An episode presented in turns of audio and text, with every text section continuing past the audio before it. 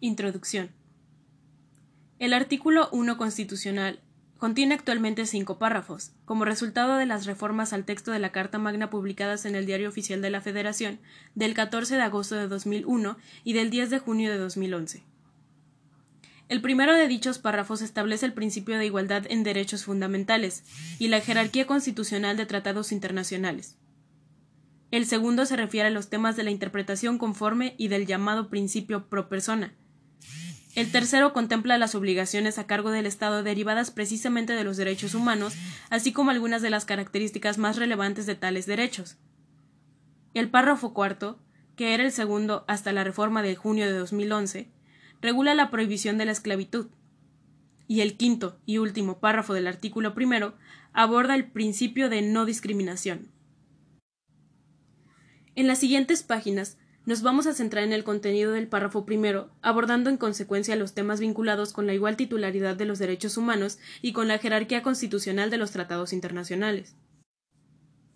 Antes de comenzar el análisis de los temas anunciados, conviene mencionar que por medio, precisamente, de la reforma del 10 de junio de 2011, se modifica la denominación del capítulo 1 del título primero de la Constitución Política de los Estados Unidos Mexicanos, en adelante CPUM o la Constitución, de forma que se deja atrás o al menos en parte, el anticuado concepto de garantías individuales. A partir de la reforma, el título que abre nuestra Constitución se llama los de los derechos humanos y sus garantías. La expresión derechos humanos es mucho más moderna que las garantías individuales, y es la que se suele utilizar en el ámbito del derecho internacional. Si bien es cierto que lo más pertinente desde un punto de vista doctrinal hubiera sido adoptar la denominación de derechos fundamentales, dado que de esta manera se habrían mantenido y puesto en evidencia de forma indubitable la diferencia que existe entre derechos humanos y derechos fundamentales.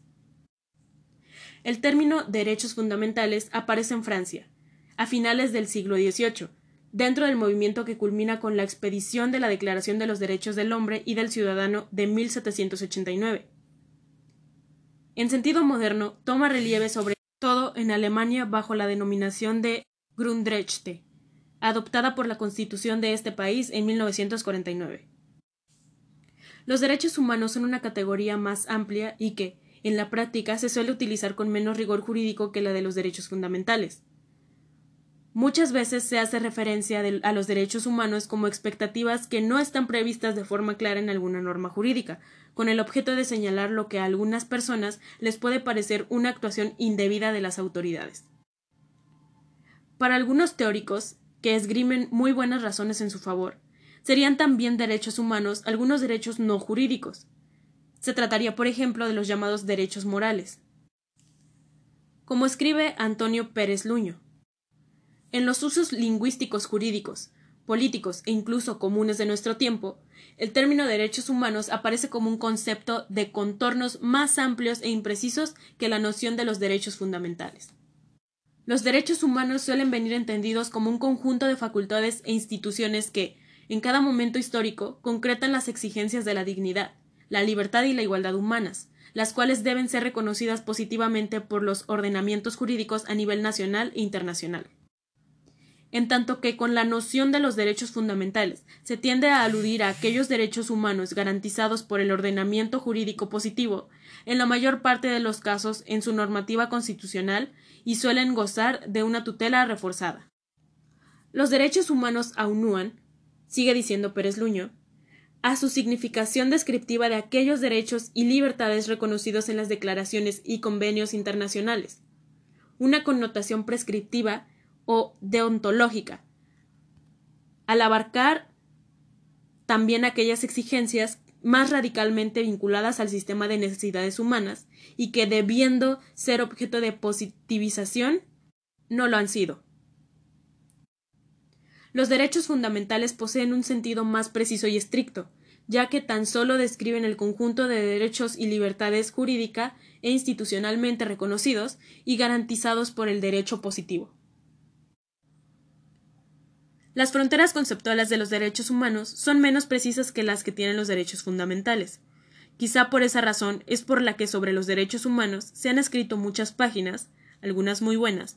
Los sociólogos, los economistas, los politólogos, los filósofos, etc., pero sobre todo derechos fundamentales, hasta donde tengo noticia, solamente escriben los juristas. Autores paradigmáticos en sus campos de conocimiento y con vasta influencia sobre la ciencia jurídica, como por ejemplo John Rawls o, o Junger Habermas, cuando hacen referencia a sus textos a libertades básicas de derechos o bienes primarios o derechos fundamentales, lo hacen sin tener en cuenta lo que efectivamente dice la Constitución de su país o de cualquier otro Estado. Y hacen bien, porque desde su perspectiva científica pueden adoptar enfoques más amplios que los que se utilizan desde la ciencia jurídica. Sus aportaciones son el mayor valor para quienes nos situamos en una óptica constitucional, pues con frecuencia someten nuestro razonamiento a fuertes presiones argumentativas y tenemos que redoblar, en su caso, corregir nuestros puntos de vista. Ahora bien, lo importante que hay que tener claro, y la reforma es un formidable recordatorio para no olvidarlo, es la diferencia entre derechos, tanto si se llaman humanos como si se denominan fundamentales, y garantías. El primer concepto es de carácter sustantivo, mientras que el segundo es de carácter procesal o adjetivo. Es decir, una garantía es un instrumento de protección o defensa de los derechos, por lo que no debe ser confundida con los derechos mismos. La garantía es el medio, como su nombre lo indica, para garantizar algo, para hacerlo eficaz, para devolverlo a su estado original en caso de que haya sido tergiversado, violado, no respetado. En sentido moderno, una garantía constitucional tiene por objeto reparar las violaciones que se hayan producido a los principios, valores o disposiciones fundamentales. Luigi Ferrajoli señala que garantía es una expresión del léxico jurídico con la que se designa cualquier técnica normativa de tutela de un derecho subjetivo. Confundir los derechos con las garantías ha tenido efectos muy nocivos en la comprensión de cada uno de los dos conceptos. La buena noticia es que la reforma citada ya deja clara la diferencia. 2. La igualdad en derechos fundamentales y los tratados internacionales. El primer párrafo del artículo primero constitucional contiene el principio de igualdad de todos los seres humanos con respecto a los derechos humanos que la misma Constitución y los tratados internacionales reconocen, así como respecto a las garantías mediante las que se protegen dichos derechos. En este sentido, la Constitución otorga de forma universal los derechos contenidos en sus textos, los cuales no podrán ser restringidos ni suspendidos, salvo en los casos expresamente previstos en las disposiciones constitucionales. El texto del párrafo que se comenta es el siguiente.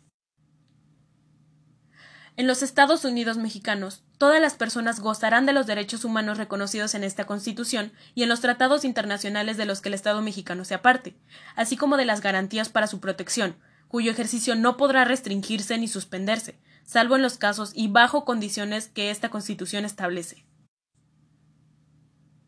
Se trata de un párrafo que, pese a su brevedad, suscita una multiplicidad de temas y problemas que vale la pena que analicemos de forma separada. Cabe señalar, de forma preliminar, que la suspensión de derechos se encuentra en el artículo 29, el cual también fue modificado de forma profunda por la reforma del 10 de junio de 2011, mientras que las limitaciones o restricciones a los derechos son recogidas en diversos preceptos de rango constitucional. Dichas limitaciones se explican en razón de que, en realidad, los derechos sin límites no serían derechos, sino licencias para la arbitrariedad. Aunque esto debe entenderse en, el sentido estricto de límites constitucionalmente impuestos a un derecho, no como la posibilidad de convertir un mandato constitucional en un no derecho a través, por ejemplo, de una regulación secundaria restrictiva. Recordemos que la mayor parte de los derechos están redactados en forma de principios, lo que significa que tienen un alto grado de generalidad y vaguedad. Su aplicación debe llevarse a cabo en la mayor medida posible. Por eso Robert Alexi define a los principios como mandatos de optimización, considerando las posibilidades fácticas y jurídicas. Estas últimas, las posibilidades jurídicas, están determinadas por la presencia en un ordenamiento constitucional de principios opuestos, que van configurando y limitando el alcance de cada derecho fundamental. Otra justificación en el mismo sentido deriva de la necesidad de hacer que los derechos convivan unos con otros, de forma que alguno de ellos encuentre limitaciones para no invalidar a otros. Por ejemplo, los derechos de terceros o la comisión de algún delito como límites a la libertad de manifestación de las ideas, recogida en el artículo sexto, o la vida privada como límite de la libertad de imprenta del artículo séptimo. Sobre el tema de las limitaciones a los derechos fundamentales, debe tenerse en cuenta el siguiente criterio jurisprudencial. Restricciones a los derechos fundamentales. Elementos que el juez constitucional debe tomar en cuenta para considerarlas válidas. Ningún derecho fundamental es absoluto, y en esta medida todos admiten restricciones. Sin embargo, la regulación de dichas restricciones no puede ser arbitraria. Para que las medidas emitidas por el legislador ordinario con el propósito de restringir los derechos fundamentales sean válidas, deben satisfacer al menos los siguientes requisitos. A. Ser admitibles dentro del ámbito constitucional. Esto es, el legislador ordinario solo puede restringir o suspender el ejercicio de las garantías individuales con objetivos que pueden enmarcarse dentro de las previsiones de la Carta Magna. B ser necesarias para asegurar la obtención de los fines que fundamentan la restricción constitucional. Es decir, no basta que la restricción sea en términos amplios útil para la obtención de estos objetivos, sino que debe ser la idónea para su realización, lo que significa que el fin buscado por el legislador no se puede alcanzar razonablemente por otros medios menos restrictivos de derechos fundamentales. Y C. Ser proporcional. Esto es, la medida legislativa debe respetar una correspondencia entre la importancia del fin buscado por la ley y los efectos perjudiciales que produce en otros derechos e intereses constitucionales, en el entendido de que la persecución de un objetivo constitucional no puede hacerse a costa de una afección innecesaria o desmedida a otros bienes y derechos constitucionalmente protegidos. Así, el juzgador debe determinar en cada caso si la restricción legislativa a un derecho fundamental es, en primer lugar, administrable dadas las previsiones constitucionales. En segundo lugar, si es el medio necesario para proteger esos fines o intereses constitucionales amparados, al no existir oposiciones menos restrictivas que permitan alcanzarlos. Y en tercer lugar, si la distinción legislativa se encuentra dentro de las opiniones de tratado que puedan considerarse proporcionales. De igual manera, las restricciones deberán estar en consonancia con la ley, incluidas las normas internacionales de derechos humanos, y ser compatibles con la naturaleza de los derechos amparados por la Constitución, en aras de la consecución de los objetivos legitimados perseguidos, y ser estrictamente necesarias para promover el bienestar general en una sociedad democrática. Aunque el artículo primero en su primer párrafo se refiere en exclusiva a la igualdad de derechos humanos, dicha igualdad se debe entender también referida a los demás derechos que, sin estar directamente reconocidos en los primeros 29 artículos del texto constitucional, integran lo que la misma Constitución denomina la Ley Suprema de toda la Unión, en su artículo 133. Particularmente, y ahora ya por mandato expreso del mismo artículo primero constitucional, tendrán un alcance universal respecto de sus destinatarios y no podrán ser suspendidos, restringidos o limitados los derechos humanos recogidos en los tratados internacionales ratificados por México. Son pocos los criterios jurisprudenciales interesantes que hayan aplicado el principio de igualdad en derechos fundamentales. Uno de ellos es el siguiente, en relación a la titularidad de los derechos de aquellas personas que están sujetas a un procedimiento de extradición. Extradición. No excluye al extraditario de disfrutar de las garantías individuales que consagra la Constitución Política de los Estados Unidos mexicanos. Al establecer el artículo primero, párrafo primero de la ley fundamental, que todo individuo gozará de las garantías individuales que en ella se consagran, no hace distinción alguna respecto de quiénes serán los titulares, destinatarios o sujetos beneficiados con dichas garantías, y ni siquiera distingue si se trata de un indiciado, procesado o condenado por un delito. En consecuencia, cualquier persona requerida en extradición gozará de tales derechos humanos contenidos en la Carta Magna. Otros criterios jurisprudenciales del Poder Judicial de la Federación sobre la cuestión que nos ocupan son los siguientes. Garantías individuales. La persona jurídica no tiene que probar que se encuentra en el goce de las garantías individuales, porque este es el estado natural y general de toda persona de la República Mexicana, y el acto que restringe o afecta esas garantías sí debe ser el objeto de prueba, porque hay que hacer patente si la restricción se realizó en las condiciones que la Constitución ha previsto. La autoridad, por el simple hecho de serlo, no tiene facultades de restringir las garantías individuales. Por tanto, se necesita que pruebe que existían las circunstancias que la Constitución prevé para que la restricción que imponga no sea considerada como violatoria de garantías. La carga de la prueba, incuestionablemente, toca a la autoridad porque el que destruye un estado jurídico o el que alega una excepción es el que debe probar los hechos. Si la autoridad no rinde esa prueba y se limita a afirmar que obró con justificación, no puede fallarse en su favor, ni negar el amparo, sino que, por el contrario, debe concederse. Garantías individuales. Alcances de las. Las garantías constitucionales no deben tomarse como un catálogo rígido, invariable y limitado, de derechos concedidos a los gobernados, que deba interpretarse por los tribunales de un amparo en forma rigorosa, porque ello desvirtuaría la esencia misma de las dichas garantías. Más bien, debe estimarse que se trata de principios o lineamientos vivos y sujetos a la evolución de las necesidades sociales, dentro del espíritu que animó al, constituyente al establecerlos. De lo contrario, se desvirtuaría la función esencial de las garantías constitucionales y del juicio de amparo, al entenderlas y aplicarlas en forma que hicieran sentir opresión a los gobernados, y limitación en defensa de sus derechos, en vez de hacer sentir el ambiente de derecho y libertad que con dichas garantías se pretendió establecer en el país.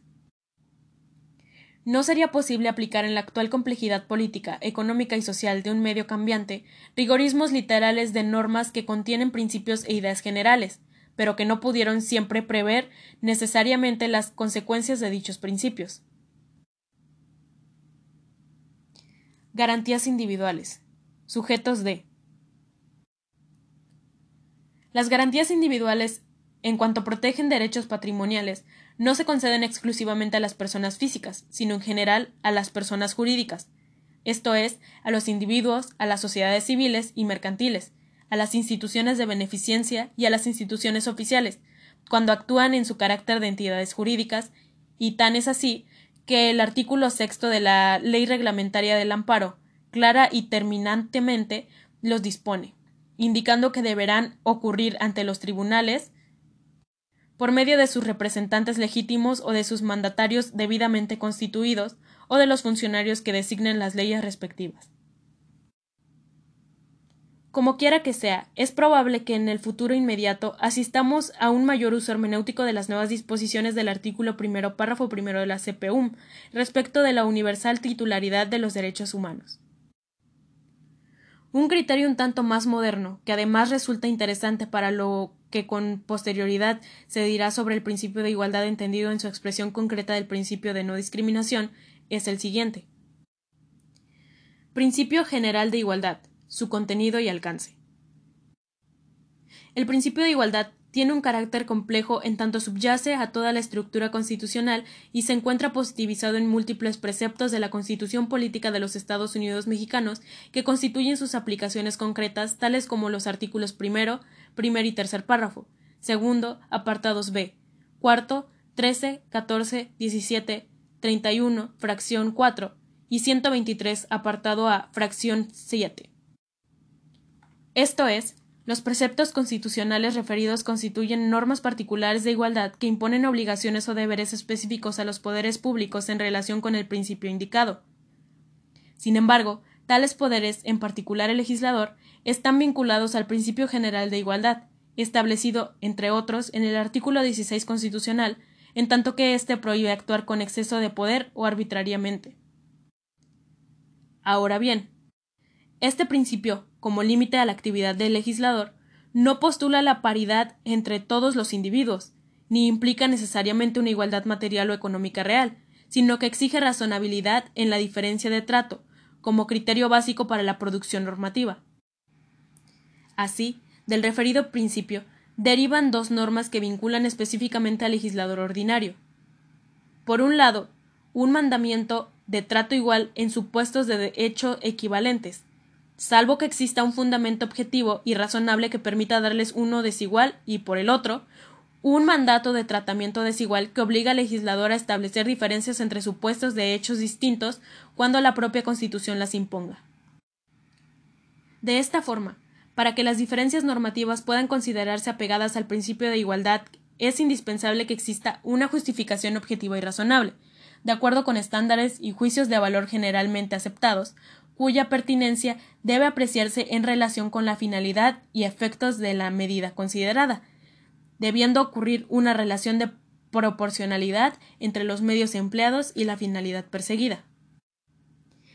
Vamos a ver ahora, en un análisis por separado, algunas cuestiones adicionales que plantea el párrafo primero del artículo primero constitucional. 3. Otorgamiento o reconocimiento de derechos. Antes de la reforma constitucional de junio de 2011, el artículo primero constitucional señalaba que era la Constitución la que otorgaba los derechos, llamados garantías, por el texto de la CPU. La reforma de 2011 establece ahora que lo que la Constitución hace es simplemente reconocer. En distintos documentos que fueron redactados por las cámaras del Congreso de la Unión como parte del procedimiento de reforma constitucional, se hace referencia precisamente a este tema. Por ejemplo, en el dictamen de la Cámara de Senadores del mes de abril de 2010 se menciona que con la modificación que estamos analizando se reconocerán explícitamente los derechos humanos como derechos inherentes al ser humano, diferenciados y anteriores al Estado. Con lo cual se pretende romper con la antigua filosofía positivista que boga en el siglo XIX. Bajo esta concepción, Solo el Estado podía otorgar las garantías en una especie de concesión graciosa, y también podía, por esa misma concesión, revocar o limitar las garantías. El cambio que estamos planteando es de filosofía constitucional. Lo cierto es que, más allá del debate entre positivismo y naturalismo, tema en el que ahora no es posible detenernos, a partir de la segunda posguerra mundial se afirma una corriente de pensamiento que sitúa la dignidad humana en el centro del discurso jurídico, pero concibiéndola más allá de las normas. Se parte de la idea de que la dignidad humana es previa y superior al ordenamiento jurídico, de modo que ninguna disposición del mismo puede desaparecerla. En buena medida se trata de decir nunca más a la barbarie del nazismo y el fascismo en Alemania y en Italia. En el ámbito internacional, también la Convención Americana de Derechos Humanos, en adelante la CADH, o la Convención Americana, se refiere a los derechos inherentes al ser humano, los cuales pueden no estar enunciados en un texto jurídico. Artículo 29 de la Convención Americana. Se trata, en buena medida, de lo que se reconoce como los derechos implícitos. En el derecho comparado también encontramos distintas referencias a la dignidad humana como límite a la capacidad de disposición del ordenamiento jurídico. En este sentido podemos citar a los artículos 1.1 de la Constitución alemana de 1949, el artículo 3 de la Constitución italiana de 1947 y el artículo 10 de la Constitución española de 1978, por citar los más conocidos. En el ámbito de América Latina hay disposiciones parecidas en la Constitución de Brasil, artículo 1, fracción 3, de Costa Rica, artículo 33, y de Colombia, artículo primero inspirado en buena medida en las constituciones alemana y española ya citadas, entre otras. En la jurisprudencia mexicana, el principio de dignidad humana se ha ido abriendo camino de forma paulatina, aunque tímida si lo comparamos con lo que ha sucedido en otros países. Entre los pronunciamientos más interesantes cabe citar, por ejemplo, los siguientes. Derecho al libre desarrollo de personalidad. Aspectos que comprende de la dignidad humana como derecho fundamental superior reconocido por el orden jurídico mexicano, deriva, entre otros derechos personalísimos, el de todo individuo a elegir en forma libre y autónoma su proyecto de vida. Así, acorde a la doctrina y jurisprudencia comparadas, tal derecho es el reconocimiento del Estado sobre la facultad natural de toda persona a ser individualmente como quiere ser, sin coacción ni controles injustificados, con el fin de cumplir las metas o objetivos que se ha fijado de acuerdo a sus valores, ideas, expectativas, gustos, etc.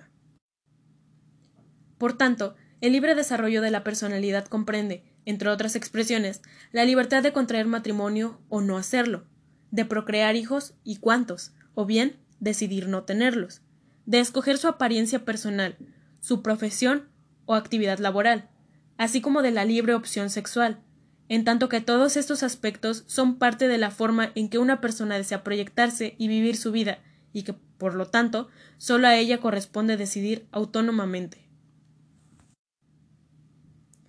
Dignidad humana. El orden jurídico mexicano la reconoce como la condición y base de los demás derechos fundamentales. El artículo primero de la Constitución Política de los Estados Unidos Mexicanos establece que todas las personas son iguales ante la ley, sin que pueda prevalecer discriminación alguna por razones étnicas o de nacionalidad, raza, sexo, religión o cualquier otra condición o circunstancia personal o social que atente contra la dignidad humana y que, junto con los instrumentos internacionales en materia de derechos humanos suscritos por México, reconocen el valor superior de la dignidad humana, es decir, que en el ser humano hay una dignidad que debe ser respetada en todo caso, constituyéndose como un derecho absolutamente fundamental, base y condición de todos los demás, el derecho a ser reconocido y a vivir en y con la dignidad de la persona humana, y del cual se desprenden todos los demás derechos en cuanto son necesarios para que los individuos desarrollen integralmente su personalidad, dentro de los que se encuentran, entre otros, el derecho a la vida, a la integridad física y psíquica, al honor, a la privacidad, al nombre, a la propia imagen, al libre desarrollo de la personalidad, al estado civil y el propio derecho a la dignidad personal. Además, aun cuando estos derechos personalísimos no se enuncian expresamente en la Constitución General de la República, están implícitos en los tratados internacionales suscritos por México y, en todo caso, deben entenderse como derechos derivados del reconocimiento al derecho a la dignidad humana, pues sólo a través de su pleno respeto podrá hablarse de un ser humano en toda su dignidad.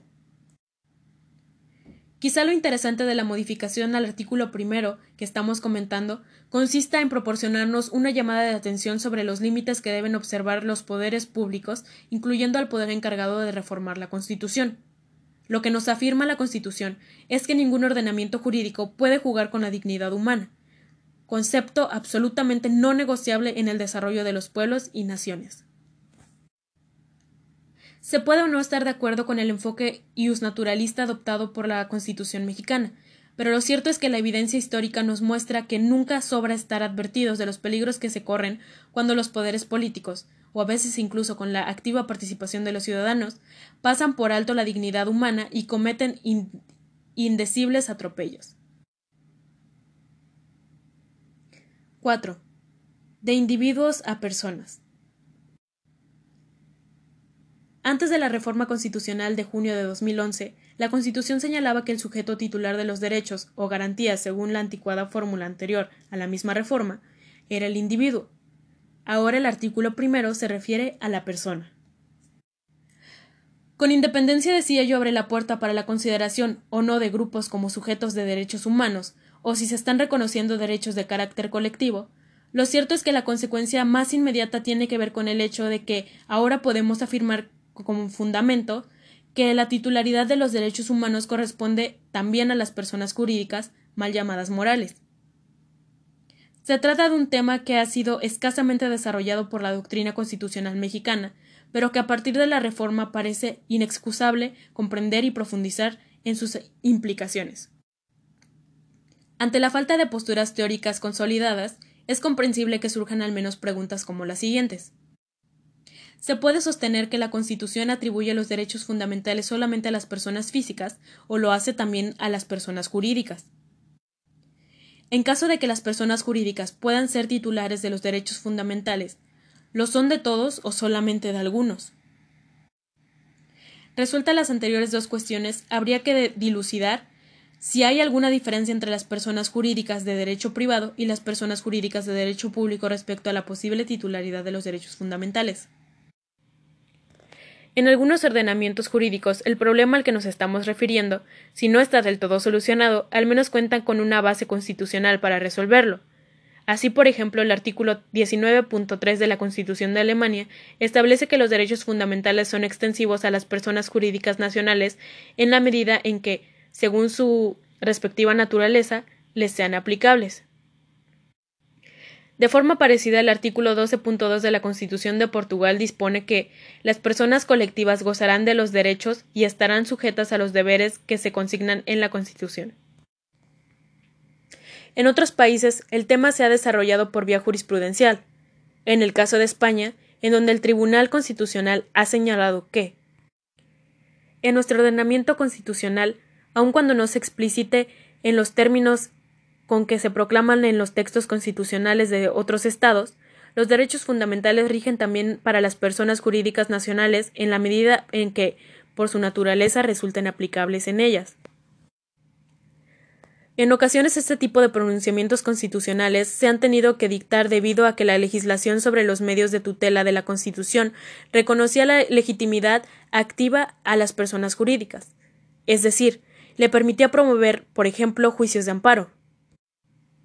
A partir de esa legitimación, las personas jurídicas fueron explorando las posibilidades que la jurisdicción constitucional estaba dispuesta a reconocerles en términos de su posible titularidad de derechos. Me gustaría ser muy claro al señalar que la respuesta a las preguntas de si las personas jurídicas pueden ser titulares de derechos fundamentales tiene que ser afirmativa, sin género alguno de duda, a partir de lo que expresamente señala el artículo primero constitucional en su primer párrafo. La siguiente cuestión a resolver entonces, como se apuntaba, es si las personas jurídicas pueden ser titulares de todos los derechos fundamentales o solamente de algunos. La respuesta, de nuevo, la puede proporcionar cada ordenamiento constitucional concreto. Como principio puede afirmarse que las personas jurídicas serán titulares de aquellos derechos de acuerdo con su naturaleza, es decir, lo serán de aquellos que por su objeto no sean propios exclusivos de las personas físicas. Así, por ejemplo, las personas jurídicas podrán ser titulares del derecho a la igualdad, de la inviolabilidad del domicilio, de la libertad de asociación, para integrarse a un conjunto de sociedades o agrupaciones, por ejemplo, del derecho a la información, de los derechos en materia tributaria, del derecho a no pagar multas excesivas, de las libertades económicas, del derecho de petición, del derecho a una tutela judicial efectiva, etc. Pero no serán titulares del derecho a la reintegración de los presos a la sociedad, del derecho a la protección de la salud, del derecho a la educación, de la protección frente a la pena de muerte, de los derechos de las personas con discapacidad, del derecho de sufragio activo y pasivo, etc. Faltaría por resolver la tercera de las preguntas que formulamos al inicio de este apartado. Aceptando que las personas jurídicas pueden ser titulares de los derechos fundamentales, pero solamente en la medida en que el objeto de los propios derechos lo permita, dicha titularidad se extiende por igual a las personas jurídicas de derecho privado y a las personas jurídicas de derecho público? La respuesta a esta tercera interrogante debe ser negativa. Como regla general, se puede afirmar que la titularidad de los derechos fundamentales no es posible para las personas jurídicas de derecho público. La persona jurídica de derecho público no es un instrumento para el ejercicio de derechos fundamentales.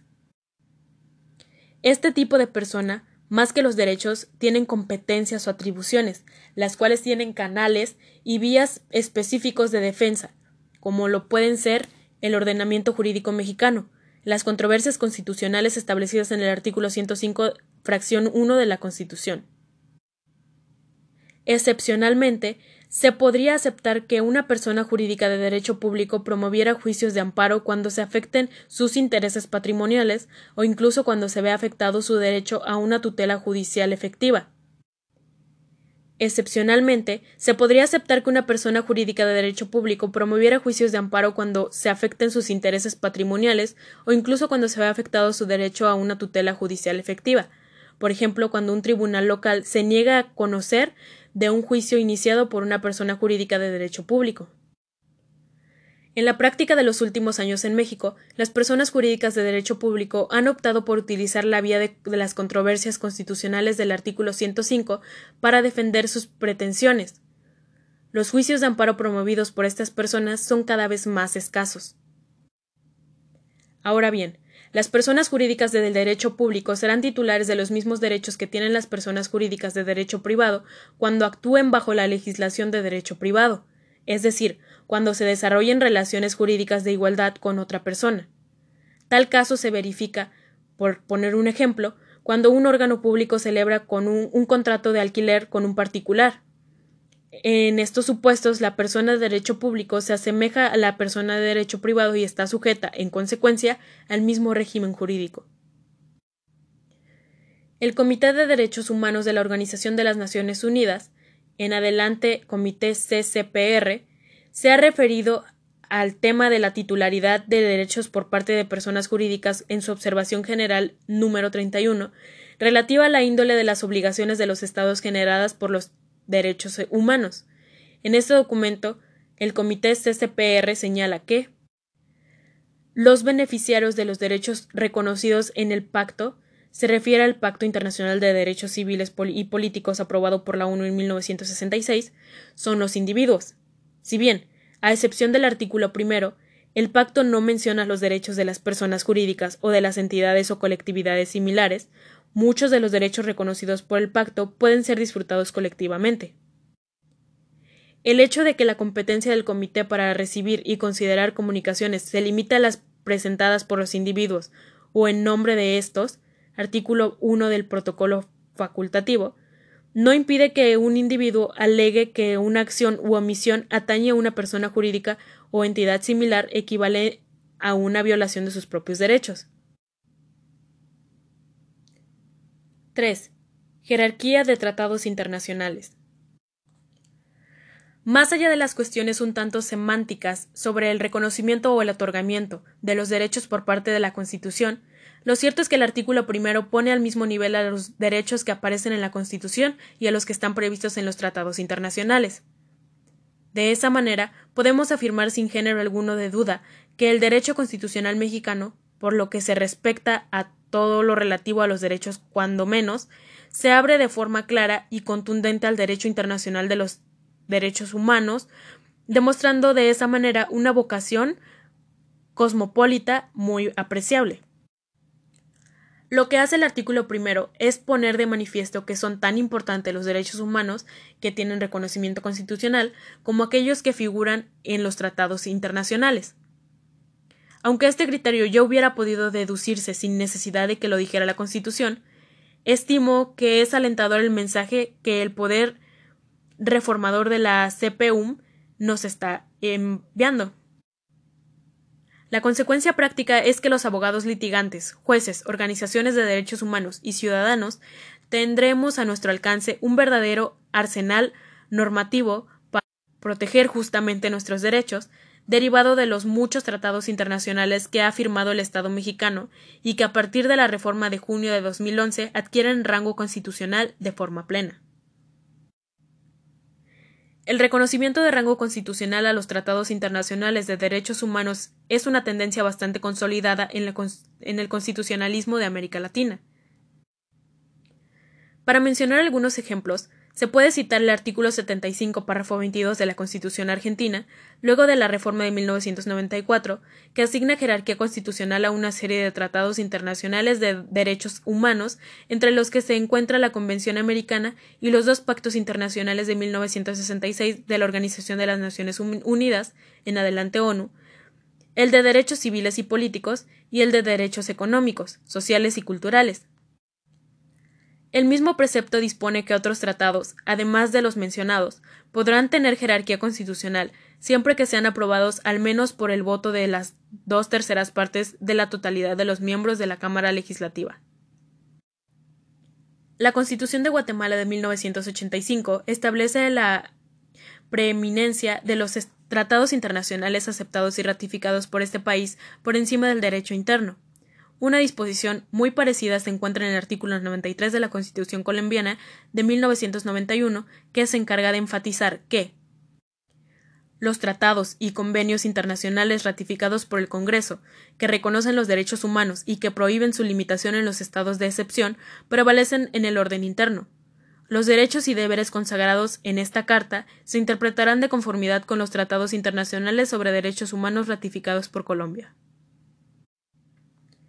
La Constitución venezolana de 1999 en su artículo 23 establece directamente la jerarquía constitucional de los pactos y tratados sobre derechos humanos, y su texto es el siguiente. Los tratados, pactos y convenciones relativos a los derechos humanos, suscritos y ratificados por Venezuela, tienen jerarquía constitucional y prevalecen en el orden interno, en la medida en que, en que contengan normas sobre su goce y ejercicio más favorables a las establecidas por esta Constitución y las leyes de la República, y son de aplicación inmediata y directa por los tribunales y demás órganos del poder público. La Constitución ecuatoriana de 2008 señala en su artículo 424, párrafo segundo, que la Constitución y los tratados internacionales de derechos humanos ratificados por el Estado que razonan derechos más favorables a los contenidos en la Constitución prevalecerán sobre cualquier otra norma jurídica o acto del poder público. Cabe recordar que el derecho internacional de los derechos humanos Cabe recordar que el derecho internacional de los derechos humanos se estructura a partir de lo que puede llamarse un derecho originario, el cual es complementado por un derecho derivado. El derecho originario es el que encontramos en los tratados internacionales en materia de derechos humanos, tanto de alcance mundial como regional. De hecho, los tratados internacionales han sido un motor esencial en el desarrollo reciente de los derechos fundamentales en todo el mundo, aunque con diferente intensidad según sea el país de que se trate, como es obvio. En los tratados internacionales y en la interpretación que de ellos han hecho los organismos de la ONU de la Organización Internacional del Trabajo, en adelante la IOT, o de la Organización de los Estados Americanos, en adelante la OEA, entre otros, pueden encontrarse tanto derechos que no están previstos en la Constitución mexicana como perspectivas complementarias a las que ofrece nuestra CPU, por ejemplo, cuando un tratado internacional establece dimensiones de un cierto derecho que no están contempladas en nuestro ordenamiento. Se calcula actualmente que existen poco menos de 150 tratados internacionales y protocolos referidos a los derechos humanos, de forma que podemos hablar de un proceso de intensa codificación internacional de los derechos.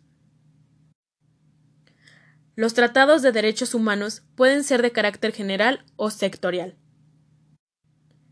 Los primeros regulan muchos tipos de derechos o derechos adscribibles, en términos generales, a todas las personas. Los segundos contienen derechos para determinados tipos de personas o referidos a ciertas materias. Entre los primeros podemos mencionar el Pacto Internacional de Derechos Civiles y Políticos o el Pacto de Derechos Económicos, Sociales y Culturales, ambos de 1966. En el ámbito de América Latina, el más importante tratado general es el CADH, conocida como Pacto de San José, suscrita el 22 de noviembre de 1969. Entre los tratados internacionales de carácter sectorial que se suelen utilizar con mayor frecuencia o que son más citados entre la literatura especializada, se encuentran la Convención de los Derechos del Niño y la Convención sobre la Eliminación de todas las formas de discriminación contra la mujer así como los convenios de la Organización Internacional del Trabajo sobre distintos aspectos de los derechos fundamentales de los trabajadores. En el ámbito de América Latina podemos destacar la Convención Interamericana para prevenir, sancionar y erradicar la violencia contra la mujer, conocida como Convención de Belém o Do Dopará, y la Convención Interamericana para la Eliminación de todas las formas de discriminación de las personas con discapacidad. De los tratados internacionales pueden derivar a su vez otras fuentes del derecho, lo que hemos llamado el derecho derivado.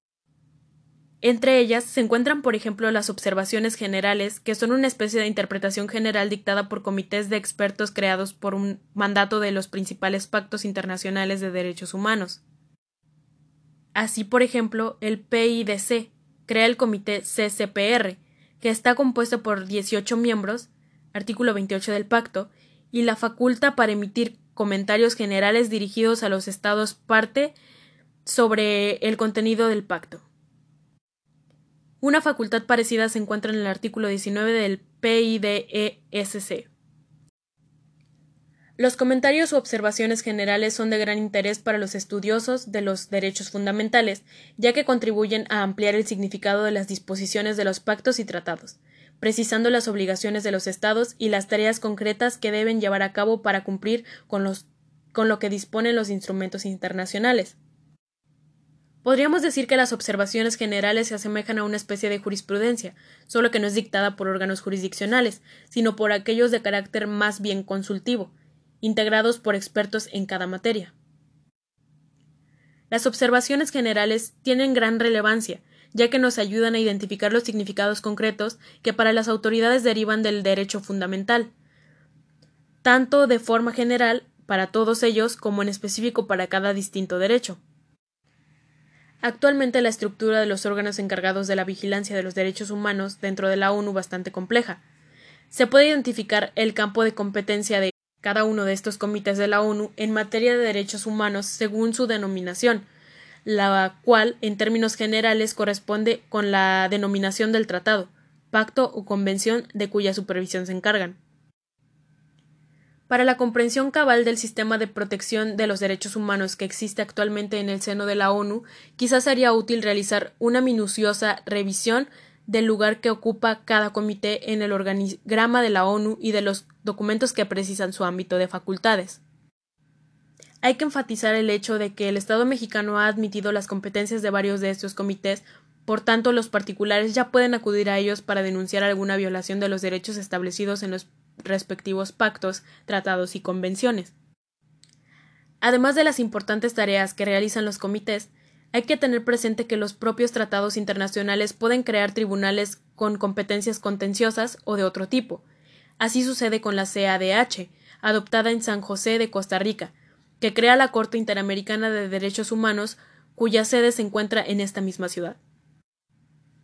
En ocasiones los tratados se van complementando por documentos normativos que se dictan con posterioridad. Se les suele llamar protocolos o protocolos adicionales. Así, por ejemplo, a partir del PIDCP se han dictado dos protocolos, destinados respectivamente a permitir que el Comité CCPR reciba directamente quejas de individuos por presuntas violaciones del pacto y a abolir la pena de muerte. También la Convención Americana tiene dos protocolos, uno en el que se establecen los derechos económicos, sociales y culturales, el llamado Protocolo de San Salvador, y otro que también tiene por objeto la abolición de la pena de muerte. Los protocolos pueden existir tanto en el caso de los tratados generales como en el de los sectoriales. Dentro de estos últimos tenemos que tanto la Convención de los Derechos del Niño como la Convención contra la Discriminación de la Mujer tienen varios protocolos facultativos. Sobre la manera en que los tratados internacionales se deben interpretar, la Suprema Corte de Justicia de la Nación ha sostenido el siguiente criterio. Tratados internacionales. Su interpretación por esta Suprema Corte de Justicia de la Nación al tenor de lo establecido en los artículos 31 y 32 de la Convención de Viena sobre el derecho de los tratados, Diario Oficial de la Federación del 14 de febrero de 1975. Conforme a lo dispuesto en los citados preceptos para desempeñar el alcance de, de lo establecido en un instrumento internacional, debe acudirse a las reglas precisas que en tanto no se apartan de lo dispuesto en el artículo 14, párrafo cuarto de la Constitución General de la República, vinculan a la Suprema Corte de la Justicia de la Nación.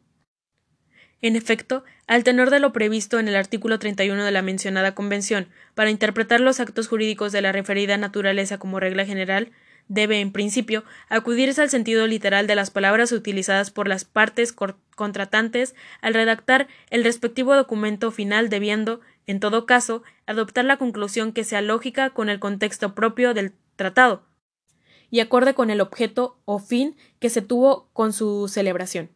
Es decir, debe acudirse a los métodos de interpretación literal, sistemática y teológica. A su vez, en cuanto al contexto que debe tomarse en cuenta para realizar la interpretación sistemática, la Convención señala que aquel se integra por a. el texto del instrumento respectivo, así como su preámbulo y anexos, y b. todo acuerdo que se refiera al tratado y haya sido concretado entre las partes con motivo de su celebración o todo instrumento formulado por una o más partes con motivo de la celebración del tratado y aceptando por las demás como instrumento referente al tratado y como otro de los elementos hermenéuticos que deben considerarse al aplicar los referidos métodos, destaca a. Todo acuerdo ulterior entre las partes acerca de la interpretación del tratado o de la aplicación de sus disposiciones. b. Toda práctica ulteriormente seguida en la aplicación del tratado por la cual conste el acuerdo de las partes acerca de su interpretación. Y c. Toda norma pertinente de derecho internacional aplicable en las relaciones entre las partes, siendo conveniente precisar que en términos de lo dispuesto en el artículo 32 de la Convención de Viena sobre el derecho de los tratados para realizar la interpretación teológica y conocer los fines que se tuvieron con la celebración de un instrumento internacional no debe acudirse, en principio, a los trabajos preparatorios de éste ni a las circunstancias que rodearon su celebración. Pues de estos, el intérprete únicamente puede valerse para confirmar el resultado al que se haya arribado con base en los elementos antes narrados, o bien cuando la conclusión derivada de la aplicación de estos sea ambigua, oscura o manifiestamente absurda. En la práctica, la aplicación de los tratados internacionales de derechos humanos se enfrenta con muchas dificultades. Una de ellas, quizá no la menor, es el profundo desconocimiento que de su contenido tienen los abogados mexicanos, incluyendo a los jueces. En parte, lo anterior se debe a las diferencias que tiene el proceso de enseñanza del derecho, la cual, por cierto, también se proyecta hacia el tema de los derechos fundamentales, como lo he explicado en otras ocasiones. A partir de la reforma se hace necesaria la actuación profunda y permanente sobre el contenido de los tratados internacionales y también, como es obvio, del derecho que deriva de ellos. Para el caso mexicano es muy importante repetir una y otra vez la necesidad de que los juristas nacionales conozcan y en su caso apliquen la jurisprudencia de la Corte Interamericana de los Derechos Humanos, que resulta obligatoria y del todo vinculante para todos los órganos del Estado mexicano sin excepción.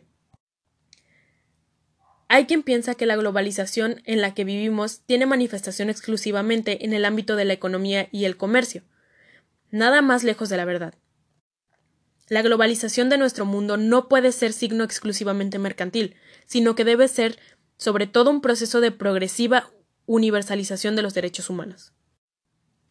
Antes de terminar el presente apartado, cabe señalar que la Constitución en el artículo primero se refiere a los tratados internacionales en general, no a los tratados internacionales de derechos humanos.